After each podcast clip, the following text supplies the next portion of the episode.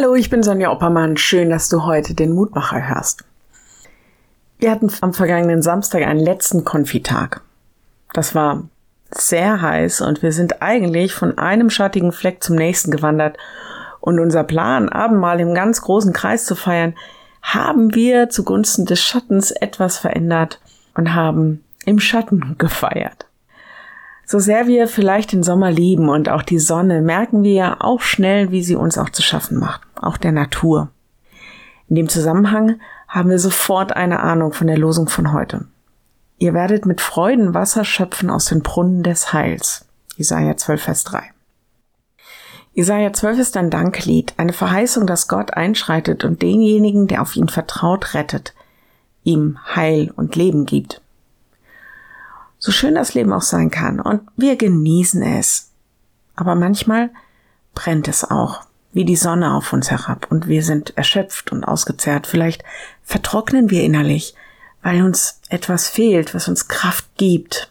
Oder weil da etwas ist, was uns einfach Kraft raubt. Vielleicht befinden wir uns in Wüstenzeiten in unserem Leben. Unverschuldet oder auch nicht. Angesichts der lebensbedrohlichen Trockenheit wird hier ein Gott verkündet, der Wasser des Lebens ist, der uns aus der Quelle lebendigen Wassers gibt und das für kostenlos, der uns heil, heißt auch gerecht und heilig sein lässt. Übrigens, der Name Jesus bedeutet ja Gott rettet. Also dürfen wir in all unserer Kraftlosigkeit aus seiner Quelle schöpfen und uns erquicken und erfrischen lassen und mit neuem Leben speisen lassen. Welch eine Verheißung. Ich denke, allein dieses Wort gibt uns eine Ahnung, wie großartig und gut unser Gott ist. Ich lade dich ein, noch mit mir zu beten.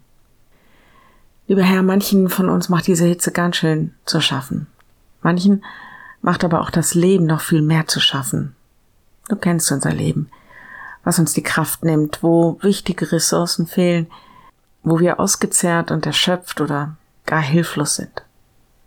Du hast gesagt, dass du uns eine Quelle des Heils sein willst, dass du lebendiges Wasser hast, Wasser, das ins ewige Leben quillt.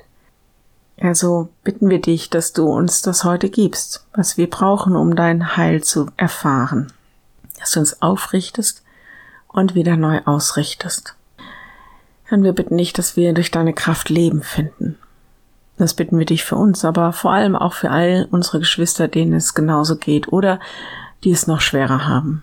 Steh ihnen bei und zeig ihnen, dass sie dir vertrauen können. Amen. Morgen ein neuer Mutmacher. Bis dahin. Bleib behütet. Tschüss.